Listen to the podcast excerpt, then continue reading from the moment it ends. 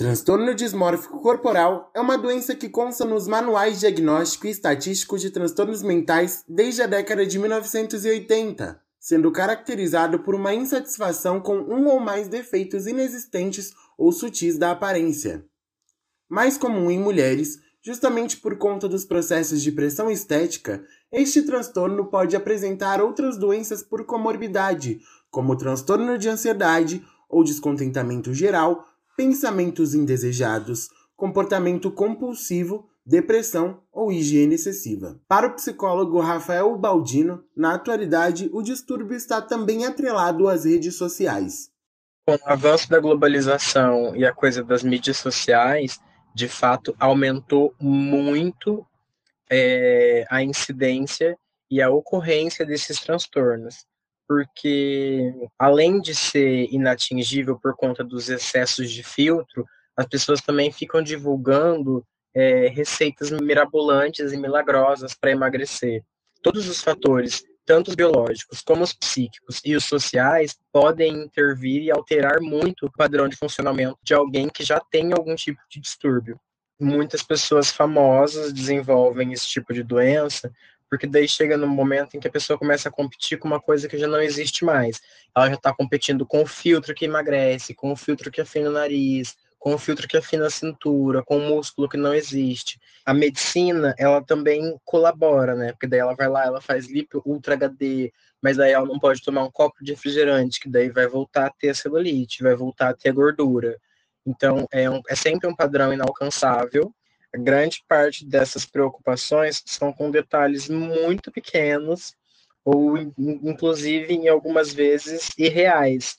Às vezes a pessoa se preocupa com uma coisa que não existe ou ela foca muito a atenção em algo que é completamente como eu posso dizer, despreocupante, entende? É, nossa, mas aí tem um culote aqui, a pessoa pesa 50 quilos, tem 1,70m, entende? Ela começa a olhar e ver coisas que não são reais. Mais ou menos como um esquizofrênico, quase. Só que o esquizofrênico vê coisas fora, né? Às vezes ele vê nele. O, a pessoa que sofre de transtorno dismórfico corporal, ela começa a ver sobrepeso e imperfeição onde não existe. A maioria dessas pessoas, na grande parte das vezes, já tem um padrão de corpo ou uma estrutura corporal que não tinha exatamente o que fazer mas a pessoa insiste em continuar procurando. Josiane Amador convive com este transtorno desde muito cedo e percebeu o processo se intensificar por conta da transição de gênero a que se submete há alguns anos. Desde sempre eu tive essa disforia corporal, né? Com todos os pelos do meu corpo. É bem difícil você lidar com isso, né? Porque a disforia, ela é muito imprevisível, porque um dia você tá bem, no outro dia você já não está bem. Então, é um alto e baixo. E não é fácil passar por isso, assim. Tenho amigas que passam e é uma coisa bem dolorosa, assim. Porque você só vai parar de ver esses pelos, né, no seu rosto, no seu corpo todo, quando você começa o processo hormonal, né? E senão, eles sempre vão estar ali presente, né? Tem uma cobrança por ser mulher, né?